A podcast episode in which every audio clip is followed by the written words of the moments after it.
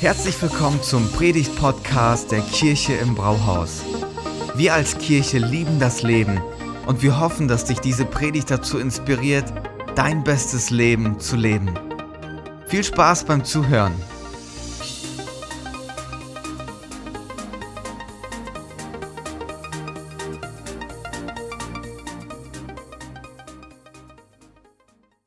Hat er nicht gesagt. Ich weiß nicht, wie es euch geht, wenn ihr Bibel lest, aber manchmal lese ich in der Bibel und dann gibt es Momente, da bleibe ich stehen und denke mir so, Jesus, das hast du jetzt nicht wirklich gesagt. Das kann doch nicht sein, dass du das wirklich gesagt hast. Und dann lese ich das nochmal, hat er wirklich gesagt. Und es gibt dann Stellen, da lese ich sie und ich denke mir so, boah, ich verstehe das nicht. Und dann lese ich das nochmal, drittes, viertes, fünftes Mal, verstehe das immer noch nicht. Es gibt so Aussagen von Jesus, die sind echt herausfordernd und teilweise auch echt schockierend. Und wir haben uns vorgenommen, eine Themenreihe für die nächsten vier Wochen zu starten, wo wir genau solche Aussagen von Jesus anschauen und uns denen mal versuchen zu nähern. Harte Aussagen von Jesus, die uns schockieren und die vielleicht schwer zu verstehen sind. Äh, jemand sagte mal, diesen Jesus, den mag irgendwie jeder. Jeder findet ihn toll, bis man merkt, dass seine Aussagen so exklusiv und radikal sind, dann hört es irgendwie auf. Weil er schon ein paar Aussagen trifft, die schon herausfordernd sind. Und die Frage für uns ist jetzt natürlich, wie nähern wir uns solchen Texten? Wie nähern wir uns solchen Aussagen? Und äh, für alle, die einen süßen Zahn haben, äh, euch gefällt dieser Vergleich? Äh, solchen Aussagen ähm, nähert man sich wie einem Bonbon, einem richtig harten Bonbon. Man nimmt den in den Mund und muss ganz schön lange ähm, dran lutschen, bis sich der Geschmack entfaltet. Es ist nicht wie eine Schokolade, in die du einfach reinbeißt. Also nur so ein Bonbon, der, der hartes reinbeißt, dann hat er viele Spitzen und Kanten. Es tut dir weh und der Einzige, der Freude hat, ist dein Zahnarzt, weil er wieder Arbeit hat. Das heißt, du musst an dem Bonbon richtig dranbleiben. Gestern war ich auf einer Hochzeit und da gab es so eine Box, da stand drauf ähm, 18 plus. Und da war ich so, darf ich da überhaupt reingucken? So eine Candy Bar, so 18 plus. Als guter Christ überlegst du dir zweimal, ob du da reinguckst. Auf jeden Fall habe ich reingeguckt und dann gab es da Süßigkeiten, die waren so sauer, ähm, dass die für 18 plus waren. Also habe ich mir überlegt, ich riskiere das mal. Und habe mir so einen Bonbon genommen mit dem Geschmack von Limette und habe den in meinen Mund gesteckt und die ersten Sekunden, die waren der Horror. Die waren, ich war kurz davor, es wieder auszuspucken. Aber ich habe durchgezogen. Und dann nach so 20 Sekunden, ein bisschen länger, hat sich dann der Geschmack verändert und der Geschmack von Limette ist durchgedrungen. Dann war das richtig. Dann entfaltete sich der Geschmack von diesem Bonbon. Und so geht es für uns, wenn wir uns solchen Texten von Jesus nähern. Am Anfang denkst du vielleicht so, boah, ich will es am liebsten wieder ausspucken. Aber ich ermutige euch, dran zu bleiben. Der Geschmack wird sich entfalten. Die Weisheit, die dahinter steckt, wird euch bereichern. Das, was Jesus uns mitgeben möchte durch diese Texte, wird unserem Leben gut tun. Und deswegen, ähm, kurze Vorwarnung, die nächsten vier Sonntage, die werden es in sich haben. Bleibt bitte dran. Wir geben euch immer nur den ersten Geschmack, der so herausfordernd ist. Okay? Also vier Sonntage, vier herausfordernde Aussagen. Ich werde heute damit beginnen, mit der Geschichte aus Markus 10 von Vers 17 bis 27. Eine Begegnung von Jesus, in der er dann diese Aussage trifft. Als Jesus sich wieder auf den Weg machte, kam ein Mann angelaufen, warf sich vor ihm auf die Knie und fragte, Guter Meister, was muss ich tun, um das ewige Leben zu bekommen? Warum nennst du mich gut? entgegnete Jesus. Gut ist nur Gott, sonst niemand. Alleine hier könnte man schon mal Punkt machen und ganz viel darüber reden. Ist Jesus jetzt nicht gut oder aber Jesus reagiert auf ihn, weil er Jesus begegnet, als wäre Jesus ein ganz normaler Mensch. So, und darauf reagiert er. Aber es geht weiter. Das Spannende kommt ja noch. Du kennst doch die Gebote, sagt Jesus. Du sollst keinen Mord begehen, du sollst nicht die Ehe brechen, du sollst nicht stehlen, du sollst keine falschen Aussagen machen, du sollst niemand um das Seine bringen. Ehre Vater und deine Mutter. Und dann kommt die Antwort von diesem reichen Jüngling. Meister, erwiderte der Mann, alle diese Gebote habe ich von der Jugend an befolgt. Jesus sah ihn voller Liebe an. Er sagte zu ihm, eins fehlt dir noch. Geh, verkauf alles, was du hast und gib den Erlös den Armen und du wirst einen Schatz im Himmel haben. Und dann komm und folge mir nach. Der Mann war tief betroffen, als er das hörte, und er ging traurig weg, denn er hatte ein großes Vermögen. Jesus sah seine Jünger der Reihe nach an und sagte, wie schwer ist es doch für Menschen, die viel besitzen, in das Reich Gottes zu kommen. Die Jünger waren über seine Worte bestürzt, aber Jesus sagte noch einmal, Kinder, wie schwer ist es, ins Reich Gottes zu kommen? Er geht ein Kamel, und das ist die Aussage, mit der wir uns heute beschäftigen, er geht ein Kamel durch ein Nadelöhr, als dass ein Reicher in das Reich Gottes kommt. Sie erschraken noch mehr. Wer kann dann überhaupt gerettet werden? fragten sie einander. Jesus sah sie an und sagte, bei den Menschen ist das unmöglich, aber nicht bei Gott. Für Gott ist alles möglich. Eine kontroverse Aussage von Jesus damals und auch heute, definitiv. Und ähm, diese Aussage hat es wirklich in sich. Mit anderen Worten, es kommt ein kleiner, ähm, jetzt nicht ein kleiner, aber ein junger Mann zu ihm und ähm, stellt ihm die Frage, was muss ich tun, um das ewige Leben zu haben? Was muss ich leisten? Was muss ich tun, um Christ zu sein, wenn wir das mal heute übersetzen? Was muss ich tun? So eine einfache Frage, oder? Das wäre doch schön, wenn Jesus einfach antwortet. Mach das und dann bist du safe. So, aber irgendwie in diesem Gespräch, er gibt eine Antwort drauf, aber dann schwenkt er um und redet über Geld und Besitz. Ich finde das gut, dass Jesus das so macht. Warum? Weil es ganz viel zeigt, dass Jesus jemand ist, der im praktischen Leben involviert ist. Dass er weiß, was uns bewegt, dass er weiß, was unsere Themen sind und nicht einfach irgendwie spirituell auf einer anderen Ebene, mit der man nichts anfangen kann. Okay, Jesus antwortet darauf. Jetzt ist die Frage natürlich, was ist die Krux mit der ganzen Geschichte, mit dem Geld und mit dem Besitz? Was ist das Problem mit dem Geld und mit dem Besitz? Um das zu verstehen, müssen wir uns die ganze Geschichte genau anschauen, weil wir uns oft dann nur auf diese eine Aussage fokussieren, aber da ist noch so viel, was da passiert und es hilft uns zu verstehen, vor allem auch, wie die Jünger reagieren. Ich weiß nicht, ob euch das schon mal aufgefallen ist. Und ähm, das möchte ich mal mit euch kurz anschauen. Jesus gibt diesem jungen, reichen Mann etwas, was er nicht bereit ist anzunehmen. Du hast das alles gemacht, ich gebe dir noch eine Sache, du hast ja danach gefragt und der sagt so, nee, ich bin raus. Was Jesus macht, ist gefühlt öffentlich, stellt er diesen Mann bloß und stellt in Frage, ob er das ewige Leben hat oder nicht. Öffentlich stellt er in Frage, ob er überhaupt das Reich Gottes sehen kann oder nicht. Und das ist schon so ein Moment, da denkst du so, wow, krass, das hat es wirklich in sich. Es sieht so aus, als hätte er versagt, es vermasselt, dreht sich um, geht weg. Und wie reagieren die Jünger? Ich meine, die sagen jetzt nicht so, ach, die Reichen, na, mit denen können wir sowieso nichts anfangen. Dass die nicht im Himmel sind, stört uns eh nicht. In ihren Club komme ich hier auf dieser Welt nicht rein, warum sollen sie in meinen Club kommen, wenn ich im Himmel bin? So reagieren die nicht. Oder die sagen auch nicht so, das stört mich nicht, wenn die Reichen nicht ins Himmelreich kommen. Die reagieren anders, die sind voller Bestürzung. Wenn der nicht ins Himmelreich kommt, wer soll es schaffen? Wenn dieser Mann nicht ins Himmelreich kommt, wer soll es schaffen? Was drücken sie damit aus? Die haben für diesen Mann eine hohe, ein hohes Maß an Anerkennung und Wertschätzung. Dieser Mann stand für mehr als nur für Reichtum. Er stand für mehr als nur Besitz. Er war mehr als reich. Er hatte was Besonderes. Und damals schwebte so über dieser Gedanke über den Menschen, dass wenn du reich bist, dass es niemals mit rechten Dingen zugehen konnte. Das war so damals in der Kultur der Gang und Gäbe, dieser, dieser Gedanke, wenn du reich bist, dann hast du andere ausgebeutet. Wenn du reich bist, hast du mit den falschen Leuten Geschäften gemacht. Wenn du reich bist, dann hast du Leute unterdrückt, um reich zu werden. Alleine schon Reichtum war ein Zeichen von Ungerechtigkeit. Das schwebte damals als Gedanke so über, über die Leute. Und dann ist interessant, wie Jesus mit ihm redet. Ne? So, hast du betrogen? Hast du ähm, von anderen was genommen, was nicht dir gehört. Und er zählt ja nicht alle zehn Gebote auf. Und dieser Mann antwortet von ganzem Herzen und sagt, nee, ich bin da komplett safe. Ich bin da, ich bin da komplett in Ordnung.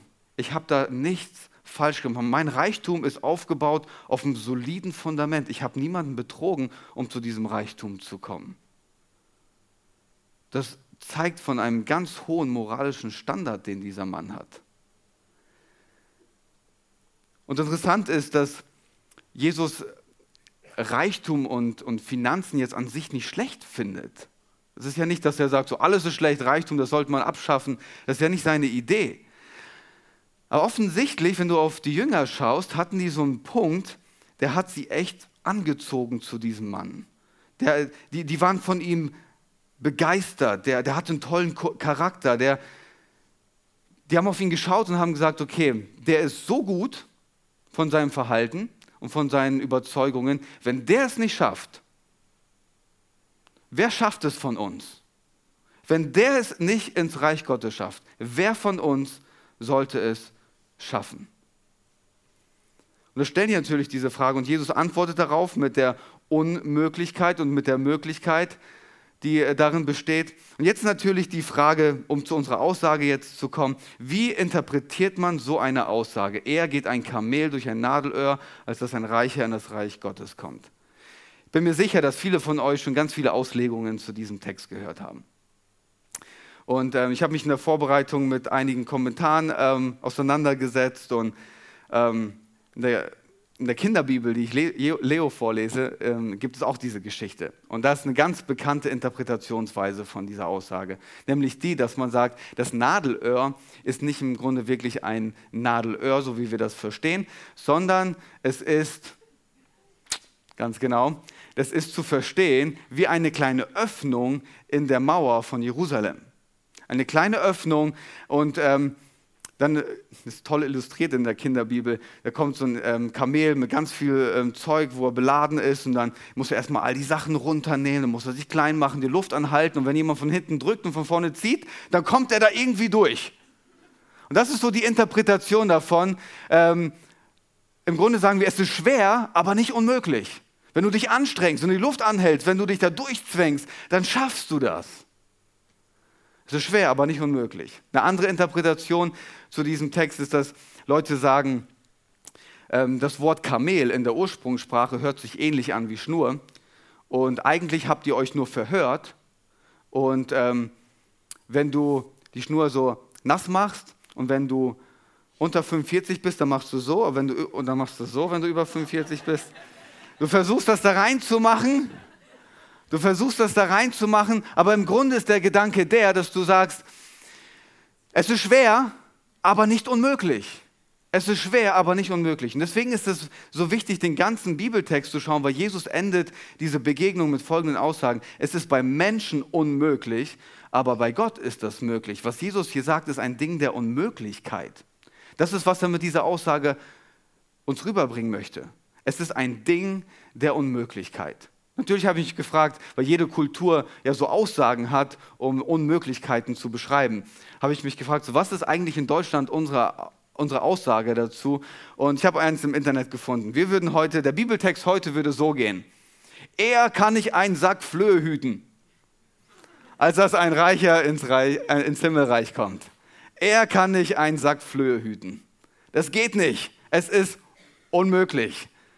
Und das ist, was Jesus uns hier mitgeben möchte. Es ist eine Unmöglichkeit. Unmöglich ohne Gott, unmöglich ohne sein Eingreifen, unmöglich ohne ein Wunder, unmöglich, dass, wenn nicht Gnade ins Spiel kommt, dann ändert sich da nichts. Warum? Geld hat so eine geistliche Macht, uns für das Reich Gottes blind zu machen. Uns blind zu machen, uns die Sicht zu vernebeln. Und wenn da nicht eingegriffen wird durch ein Wunder, dann ähm, ist das unmöglich. Wir kommen gleich nochmal darauf zu sprechen, warum. Du fragst dich jetzt wahrscheinlich, ist das wirklich so extrem? Ist das wirklich so extrem, dass es unmöglich ist? Vielleicht hilft ein geschichtlicher Rückblick. Der hat mir geholfen in der Vorbereitung. Ein geschichtlicher Rückblick zur, ähm, zum Christentum. Es gibt ja die unterschiedlichsten Weltreligionen und so der Islam hat in Mekka sein Zentrum von Anfang an. Äh, beim Buddhismus ist es im Fernen Osten, da gibt es ein Zentrum von der Religion. Aber wenn du dir das Christentum anschaust, von Anfang an war das immer in Bewegung. Es begann in Jerusalem und dann ist es weitergegangen, irgendwann mal im Mittelmeerraum. Und dann war ganz lange Europa ähm, das Zentrum des Christentums. Aber im Moment entwickelt sich das Zentrum des Christentums eher in den Süden, in den äh, lateinamerikanischen Ländern. Ähm, das ganz ganz, ganz stark in Südamerika vertreten. Das entwickelt sich immer mehr zum Zentrum des Christentums. Es ist immer in Bewegung. Und ähm, Andrew Wells ist ein Historiker an der Princeton Universität und er wurde mal äh, dazu befragt, warum ist denn das so?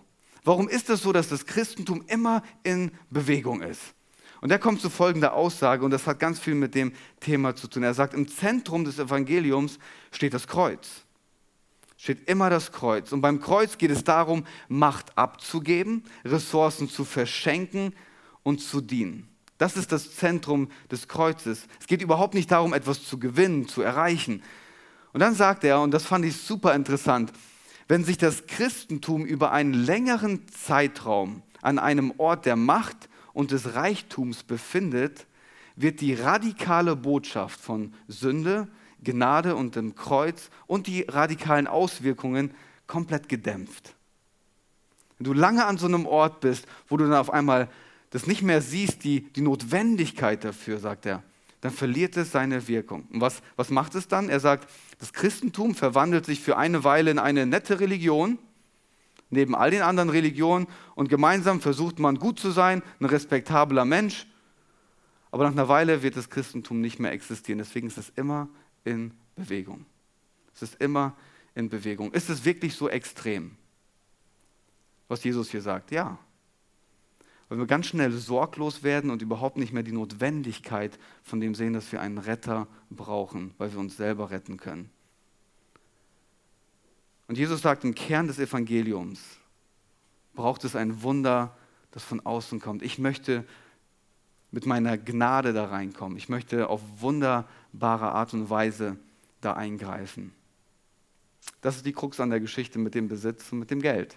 Es macht uns, vernebelt unsere Sicht. Seid ihr noch da? Ich habe euch ja gesagt, das wird heute ein bisschen anstrengend. Aber wir machen weiter. Es gibt noch einen zweiten Blick wenn wir auf die Geschichte schauen. Nämlich einen Blick, der ein bisschen tiefer geht. Wenn wir die Begegnung uns anschauen, merken wir so, Jesus reagiert auf ihn. Das ist wie ein Seelsorgegespräch, wie eine Beratung auf offener Stelle. Ich habe eine Frage, Jesus, du bist mein Guru, kannst du mir nicht etwas Gutes mitgeben? Von außen sieht er gut aus, hat alles erreicht, klare Lebensweise, aber irgendwie merkt er, ihm fehlt noch was. Ihm fehlt noch was. Es, irgendwie reicht das innerlich noch nicht. Was muss ich tun? Jesus, was muss ich tun? Jetzt ist der Punkt der, jeder Jude damals wüsste die Antwort auf diese Frage. Es ist egal, zu welchem Rabbi du gegangen bist, jeder würde dir die gleiche Antwort geben, genau wie Jesus das gemacht hat. Halte dich an die Gebote und meide die Sünde und dann wirst du das ewige Leben haben. Das hätte jeder gesagt. Er müsste das eigentlich wissen. Aber trotzdem, obwohl er alles erreicht hat, wirtschaftlich erfolgreich, sozial erfolgreich, moralisch erfolgreich, religiös erfolgreich, hat alles erreicht. Trotzdem sagt der Mensch, gibt es die Möglichkeit, dass ich etwas übersehen habe? Gibt es die Möglichkeit, dass ich etwas verpasst habe? Etwas scheint mir zu fehlen. Und so viel kann ich sagen, dass wenn, wann immer wir versuchen, das ewige Leben aus eigenen Handlungen, aus eigenen Leistungen für uns zu zu verdienen, werden wir immer mit dem Gefühl zurückbleiben, dass das nicht ausreicht. Du kannst versuchen, mit eigener Kraft, so viel du willst, in dir wird immer das Gefühl zurückbleiben, das ist noch nicht genug. Das ist einfach noch nicht genug. Es fehlt was. Das innere Gefühl bleibt da. Von außen schaffen wir es vielleicht, die Fassade hochzuhalten, aber innerlich bleibt das Gefühl, da fehlt noch was. Was muss ich tun? Mich als Pastor fragt man dann immer wieder so, was, was muss man denn tun, wenn man Christ ist? Muss ich dann zur Kirche gehen? Muss ich die Gottesdienste besuchen? Muss ich in der Bibel lesen? Muss ich beten, die falschen Sachen in meinem Leben gerade biegen? Ähm, muss ich irgendwelche Meditationstechniken lernen, um Christ zu sein? Das sind die Fragen, die Leute stellen, die mit Christentum nichts zu tun haben. Was muss ich tun, um Christ zu sein? Und was ich so spannend finde, wie Jesus darauf reagiert, was er tun muss, ist, Jesus sagt, hier, dir fehlt noch was. Verkauf alles, was du hast. Verkauf alles, was du hast. Gib's den Arm und dann komm und folge mir nach. Hier ist der Punkt. Wenn du wirklich ewiges Leben haben willst, wenn du Freundschaft mit Gott willst, wenn du dieses nagende Gefühl loswerden willst, sagt Gott, dann musst du deine Einstellung und deine Beziehung zu den guten Dingen in deinem Leben ändern. Weil oft sind es nicht die schlechten Dinge, die uns von Gott abhalten, vor allem in unserer Gesellschaft, sondern die guten Dinge. Die schlechten Dinge halten uns oft nicht davon ab, sondern die guten Dinge, die für uns zu gut geworden sind. Und das ist so, so krass, was Jesus hier sagt. Im Grunde, er versucht mit materiellem Reichtum einen geistlichen Schatz aufzubauen, weil er merkt, er ist geistlich innerlich arm. Wir können das jetzt übertragen auf viele unterschiedliche Aspekte. Du versuchst mit deinem Wissen, mit dem, was du alles zu geben hast, Anerkennung zu bekommen, weil du innerlich angenommen werden möchtest. Du kannst durch deine Schönheit, durch deinen darauf Wert legen, wie du äußerlich rüberkommst, versuchen geistlich diese Schönheit, die, die eigentlich uns zur Verfügung steht, zu bekommen. Immer was von innen passiert, da versuchen wir äußerlich was zu tun. Und was Jesus mit dieser Aussage hier macht, ist, das fand ich so, so provokant. Er sagt eigentlich zu diesem jungen Mann, versuch dir mal ein Leben ohne dein Besitz und ohne dein Geld vorzustellen. Stell dir mal vor, du hast kein Geld mehr. Stell dir mal vor, du hast keinen Besitz mehr. Alles ist weg. Dein Wissen ist weg, deine Anerkennung ist weg, dein Einfluss ist weg. Alles ist weg und das Letzte, was du hast, das bin ich. Stell dir das mal vor. Das ist ja im Grunde die Frage, die Jesus ihm hier mitgibt. Deine Erfolge sind nicht mehr da. Dein neues Auto ist nicht mehr da. Ah, egal was. Stell dir mal vor, alles ist weg. Und du bleibst zurück mit mir. Und er stellt sich das vor, der junge Mann. Und wenn wir die Geschichte im Matthäusevangelium lesen, dann steht da wörtlich, in tiefer Verzweiflung begann er zu trauern. Was passierte in dem Moment? Ich glaube, er hat eine Orientierungslosigkeit erlebt. Ich glaube, er hat erlebt, dass seine Freude am Leben verliert, seinen Sinn verliert, den Kern seiner Identität, den Kern seiner Bedeutung und seiner Sicherheit. Auf einmal ging ihm alles verloren. Er hat sich das vorgestellt, ein Leben ohne all dem, was ich habe. Das kriege ich nicht hin. Das kriege ich nicht hin. Dreht sich um und geht weg. Ich glaube, dass jeder von uns solche Themen im Leben hat. Es muss nicht unbedingt Reichtum sein, ich glaube, jeder von uns hat Themen, die für uns mehr sind als nur das, was sie sind. Weil für den jungen Mann war Geld und Besitz mehr als Geld und Besitz. Das war seine Identität, das war sein Leben, das war sein Lebensmittelpunkt und Inhalt. Und wenn du bereit bist, das alles aufzugeben, wenn du bereit wärst, Jesus zu sagen, hey, ich bin ready, dir nachzufolgen und bin bereit, all das zurückzulassen, ist es immer ein Wunder. Es ist niemals selbstverständlich. Es ist immer ein Eingreifen von Gott. Aus dir selber heraus, du wirst es nicht schaffen. Es braucht ein Wunder von Gott. Es ist keine Selbstverständlichkeit. Weil dann ändert sich auf einmal dein, dein Bezug zu Jesus. Jesus ist für dich nicht mehr nur ein Vorbild, nicht eine Inspiration, nicht nur ein Sugar Daddy, zu dem du kommst, wenn du was brauchst. Jesus ist auf einmal mehr. Jesus ist dein Retter. Jesus wird zu deinem, zu deinem Fundament, zu deinem Lebensinhalt zu deinem Sinn, zu deiner Identität. Mit Jesus habe ich alles, was ich brauche. Und so eine Aussage zu machen, wenn man richtig mal rüber nachdenkt, die hat schon in sich, oder? Die hat es wirklich in sich. Und jetzt merken wir auch, warum Jesus am Ende sagt, bei Menschen ist das unmöglich. Aber nicht für Gott, wenn Gott eingreift.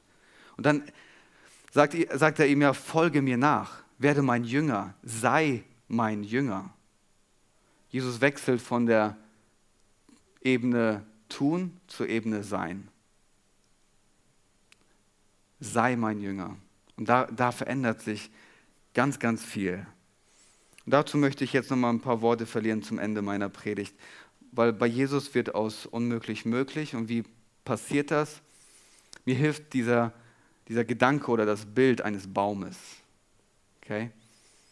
Ein Baum, der ein Wurzelwerk hat, einen Stamm und die Blätter, die Ebene der Wurzel, die Ebene des Vertrauens, der Stamm die Ebene der Haltung oder Einstellung und die Blätter als die Ebene des Handelns. Und ähm, ich würde einfach gern bei diesem Thema, bei, beim Thema Geld und Besitz bleiben, so wie Jesus das gemacht hat. Aber beginnen wir mal mit der Wurzel. Beginnen wir mit der Wurzel. Das ist das Grundlegendste für jeden von uns. Ich sage das mal so, jeder von euch hat einen Lebensbaum. Okay? Jeder von euch hat einen Lebensbaum. Und ähm, die Frage ist, worin verwurzeln wir unser Lebensbaum? Wo, worin, worin setzen wir unser Vertrauen? Wo halten wir uns fest Wo hält unser Wurzelwerk uns fest? In dieser Geschichte gibt es ja diesen kurzen Ausschnitt und Jesus sah ihn voller Liebe an. Jesus hatte viele Begegnungen, aber ganz selten, oder ich kann mich jetzt an keine Stelle erinnern, wo drin steht, dass Jesus jemand anders so begegnet ist. Und ich glaube, dass Jesus ihm ganz viel Empathie zeigt. Ganz viel zeigt von dem, wie er darüber empfindet, wie er sich gerade fühlt. Ich, ich kann dich verstehen. Ich kann dich verstehen, wie du dich gerade fühlst. Warum? Zu dem Zeitpunkt, wo Jesus im Gespräch mit ihm ist, ist er ungefähr so alt wie ich. Ich würde sagen, ich bin jung. Er ist auch ein junger, reicher Mann.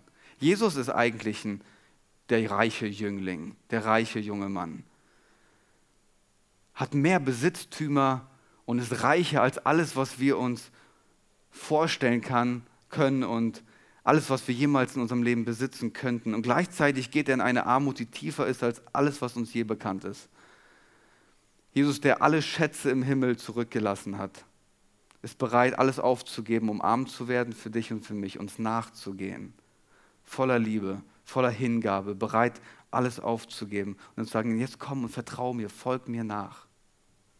Im ersten Korintherbrief steht das so, ihr wisst ja, woran die Gnade von Jesus Christus sich gezeigt hat. Er, der reich war, wurde arm, damit ihr durch seine Armut reich werdet. Jesus war bereit, arm zu werden für dich und für mich, um reich zu werden, um uns dieses Leben zu schenken. Zoe-Leben, Leben in Fülle, Leben in Ewigkeit. Natürlich schwingt jetzt hier die Frage mit, muss ich wirklich alles aufgeben? Ich glaube, das ist das Herz dahinter, das Jesus anspricht. Das Wurzelwerk, auf das er abzielt. Das, was mitschwingt, ist das. Jesus sagt, ich habe alles aufgegeben. Mein Großes, mein Besonderes, ich habe alles aufgegeben für dich. Bist du bereit, dein Kleines, wovon du denkst, das wäre deine Welt, aufzugeben, um mir nachzufolgen? Und Jesus verlangt von uns niemals etwas, was er nicht selber bereit ist zu machen. Er hat alles zurückgelassen. Er hat alles aufgegeben für dich und für mich. Und dann fragt er uns, folgst du mir jetzt auch nach? Woran verwurzelt sich dein Lebensbaum? Das ist mal so eine Frage, die du mitnehmen kannst. Worin verwurzelt sich dein Lebensbaum? Was ist deine Sicherheit? Was ist deine Bedeutung? Was, was gibt dir Stabilität? Was gibt dir Sinn und Anerkennung? Worin verwurzelst du deinen Lebensbaum? Wer bist du? Weil das ist ja die Frage. Nicht, was tust du, sondern wer bist du? Worin verwurzelt sich das? Wenn du dich in Jesus verwurzelt, verwurzelst und in dem, was er dir zu geben hat, dann wird von menschlichem Status einfach nur menschlicher Status bleiben. Anerkennung wird Anerkennung bleiben, Geld wird Geld bleiben, aber es wird nicht mehr sein, als es sein sollte, weil du dich worin anders verwurzelst. Kommen wir zum Stamm. Der Stamm steht für unsere Haltungen. Für mich ist das immer so ein Indikator. So, meine Haltungen geben mir immer ein Signal. Geben mir immer ein Signal von dem, was unter der Oberfläche abgeht. Du siehst jemanden, der mehr hat als du, der was Schöneres hat als du und dann bist du neidisch. Jemand, der mehr weiß als du, jemand, der anerkannter ist, mehr Einfluss, was auch immer und du wirst neidisch. Und der Neid gibt dir immer einen Indikator, dass unter der Oberfläche was nicht in Ordnung ist.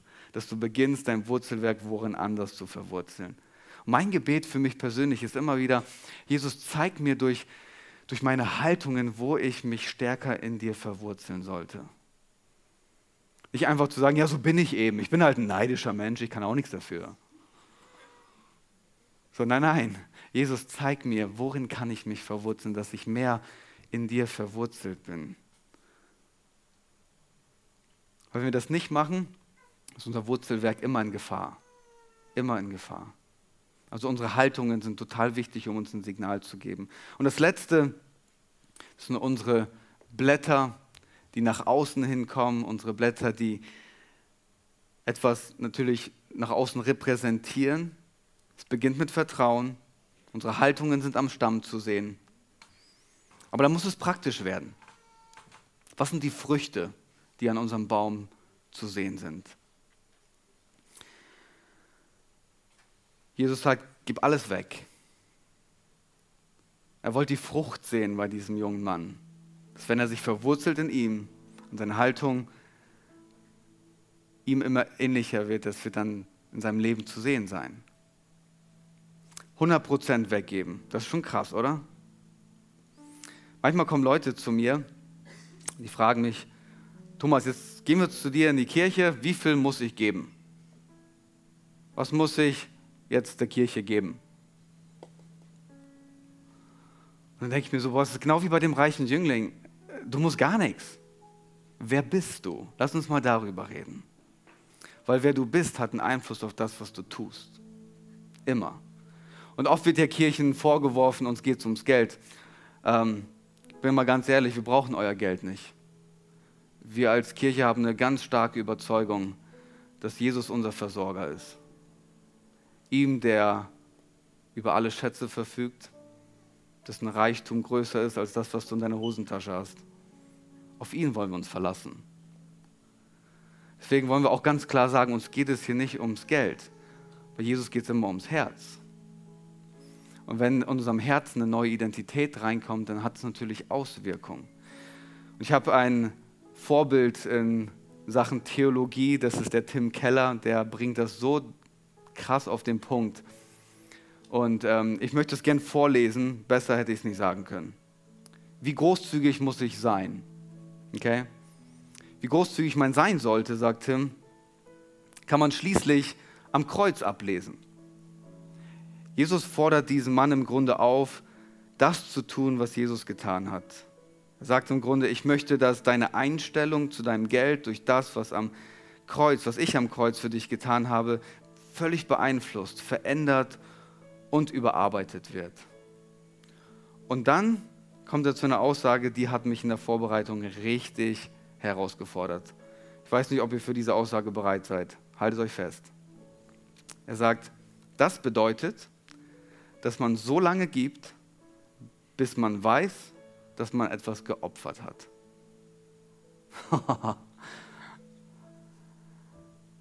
Wie viel muss ich geben? Tim Keller würde sagen, das bedeutet, wenn du gibst, dass du so lange gibst, bis du merkst, dass du was opferst. Und wenn du es weiter liest, wie er das ausführt, und er sagt, manchmal denken Leute, die sind großzügig, aber an ihrem Lebensstil und an all die, die merken gar nicht, dass die was gegeben haben. Das ist nicht Großzügigkeit, das ist nicht Großzügigkeit, wie Jesus das versteht. Ich habe zu Stella gesagt, boah Stella, wir müssen echt nochmal über Geld reden. Wir geben schon über unseren Zehnten, das ist gar kein Thema für uns, aber wir leben okay. Also wir, ich würde jetzt nicht sagen, dass wir richtig viel opfern. So, und ich, für mich ist es so, ich sage, ich, ich möchte immer mehr zu diesem Herzen von Jesus kommen. Dass seine Großzügigkeit mich durchdringt, dass ich mehr diese Früchte in meinem Leben mehr zu sehen sind, die auch in seinem Leben zu sehen waren. Und ich habe das jetzt nicht mit unserem Verwaltungschef abgesprochen, Ralf, bitte werf jetzt keine Steine, aber ich will dich herausfordern, wenn du sagst, ah, ich vertraue euch als Kirche nicht, ich gebe mein Geld lieber woanders hin, beginn einfach damit. Aber beginn dieses Herz von Großzügigkeit in deinem Leben zu kultivieren. Weil da, wo dein Herz ist, ist auch dein Schatz. Und Jesus möchte uns unserem Herzen frei machen. Und in unserer Gesellschaft ist genau das Thema, was er mit diesem reichen Jüngling angesprochen hat. Es ist genau das Thema. Das ist unsere Gesellschaft. Im Grunde könnte man das so eins zu eins übertragen. Es vernebelt uns die Sicht auf das, was wir ihn wirklich brauchen. Aber, Freunde, es gibt gute Nachrichten. Es ist zwar hart, aber Jesus sagt am Ende, mit Gott ist alles möglich. Mit Gott ist alles möglich. Und es ist wichtig, diesen, diesen Text nicht aus dem Kontext zu reißen. Manche hauen den ja einfach raus und sagen, mit Gott ist alles möglich. Herr Jesus sagt das im Kontext von gerettet werden. Okay? Und jetzt lade ich euch ein, mit mir gemeinsam aufzustehen. Und ich glaube, ich sollte diese Predigt ein bisschen seelsorgerlich beenden, oder? War so ruhig heute. Das war so ruhig heute. Schaut mal. Jesus hat Gutes vorbereitet für dich und für mich. Ich habe ja am Anfang dieses Bild gebraucht von diesem sauren Bonbon, den ich gestern probiert habe. Wir haben heute nur das Saure weggemacht, okay? Du kannst diesen Text und diese Predigt gerne mitnehmen und unter der Woche einfach noch weiter verarbeiten und erleben, wie sich der Geschmack entfaltet. Meine Aufgabe war es heute, diesen sauren Mantel wegzunehmen. Und da entsteht so ein Schatz, wenn wir uns in Jesus verwurzeln. Ich möchte dir die Frage stellen, du dich in Jesus schon verwurzelt hast oder nicht. Du darfst es gerne neu machen für dich, heute neu entscheiden, zum ersten Mal entscheiden. Und hab keine Angst, dass du was verlierst, weil der, der für uns arm geworden ist, schenkt uns seinen Reichtum. Und bei ihm ist Leben in Fülle. Vielen Dank fürs Zuhören. Wenn du eine Frage hast, kannst du uns gerne eine E-Mail an info at kirche-im-brauhaus.de schreiben. Wir geben unser Bestes, um deine Fragen zu beantworten. Bis zum nächsten Mal beim Predigt-Podcast der Kirche im Brauhaus.